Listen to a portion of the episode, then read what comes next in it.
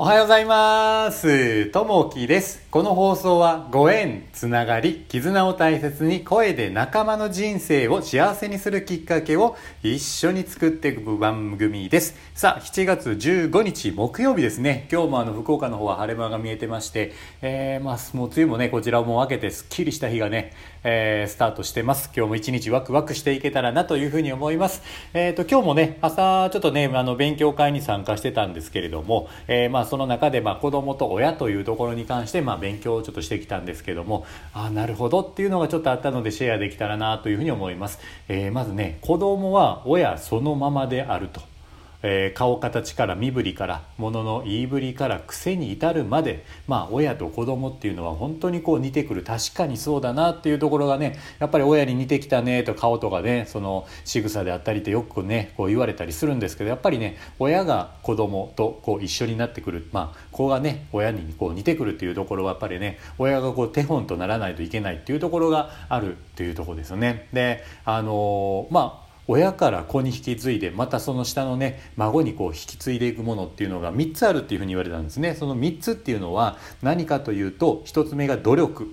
えー、2つ目が我慢えー、3つ目が勇気というとこですね。この3つがねやっぱ親からこうもらっていくものというとこですね。なのでこういったところをね、えー子供の方にこう引き継いでいく時にまああのーまあ、意識しながらされるといいですよということでね、えーいう勉強会でした、まあ、この辺をねちょっと意識していけたらなというふうに思います。さあ、えー、と今日のね、えー本題に入っていきたいと思います。今日の本題はですね文化の発展になります。えー日本が近代的な著作権法をそう備えたのは1899年に制定された時です、えーその後数度の改正がなされ1970年に現行の著作権法が制定されました。現在施行されている著作権法の第一条には文化的所産の構成やえー利用に、えー留意しつつ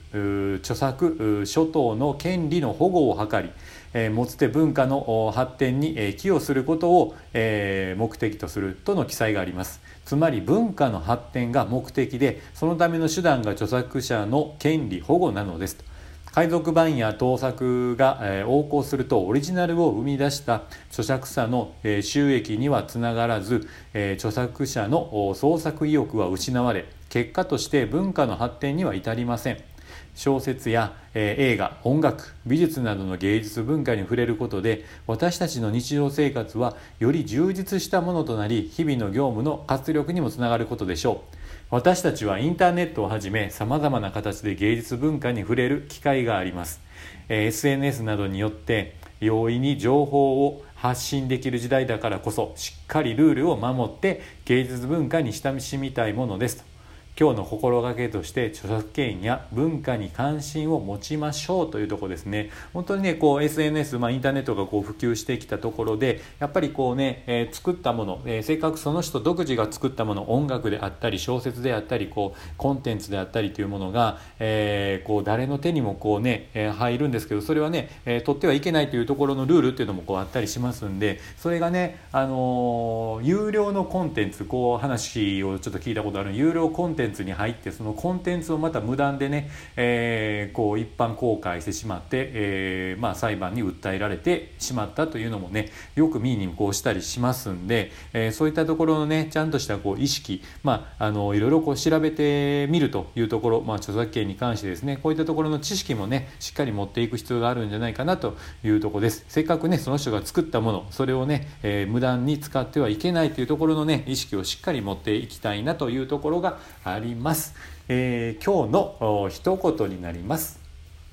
コツコツと少しでも完璧なものを作ろうと、えー来る日も来る日も工夫に工夫を重ねて何代も受け継いでできた技がある。そんな職人たちにとってものづくりが人生なんだ。継承する人もなく材料も手に入らない。そうこういうことを助けるのが国だろう。それが文化を守るってことなんだと。えー、黒澤明さんの言葉ですね。うん、あのねこう音楽であったりいろんなこうものをこう作られるところで、えー、その人がね一生懸命コツコツとね、えー、こうより良いものをみんなに提供したいなという思いでね、えー、作らってらっしゃるものそういったもののね思いをこう大事にしてですね、えそういったものをね、えこう共感しながらあ、まあ、分かち合っていきたいなというふうに思います。まあ、あのそれぞれねこうやっぱり思いがあるのでそういった思いをすごいねやっぱ大切にしていかないといけないなというところになります。